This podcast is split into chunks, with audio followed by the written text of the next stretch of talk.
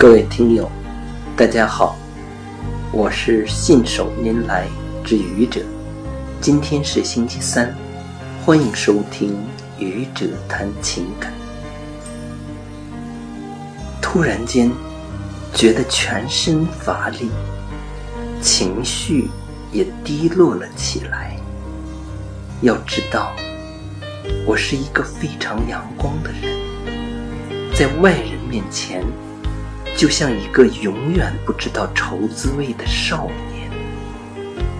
虽然我早已年届四旬，可为什么今天会这样呢？我想来想去，一下子明白了，这是因为昨天我的老舅去世了。老舅。和我同一个属相，我们都属牛。他比我大两轮，他是一个脾气相当好的人，从小就特别老实。因为家里成分不好，被划为了没落地主，后来又改成富农，一直娶不上媳妇。到了四十多岁才结婚，也没有生下自己的孩子。这些年，他先是送走了我大舅，后来又送走了我母亲。他是一个性子很慢的人，照顾起人来有耐心，不着急，不着慌。所以，我们这些表兄弟姐妹们都对老舅有感情。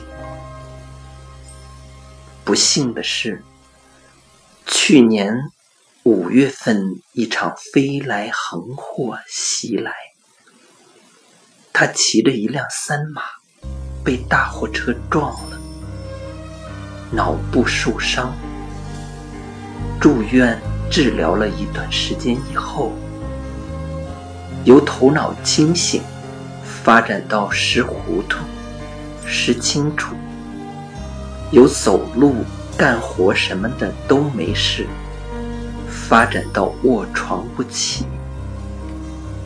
做医疗鉴定的时候，医院竟然怀疑他是装的，要给定个六级，简直没天理。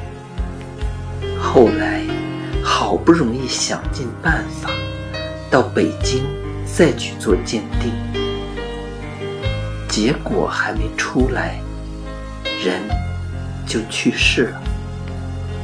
从事故发生到现在，也就一年零几天的时间。如果没有交通事故，他一定还活得好好的。老舅生前一直说：“好人有好报。”可为什么他这样一个好人，走之前的这段时间，怎么就这么惨呢？我简直想不通。如此看来，世事确实难料。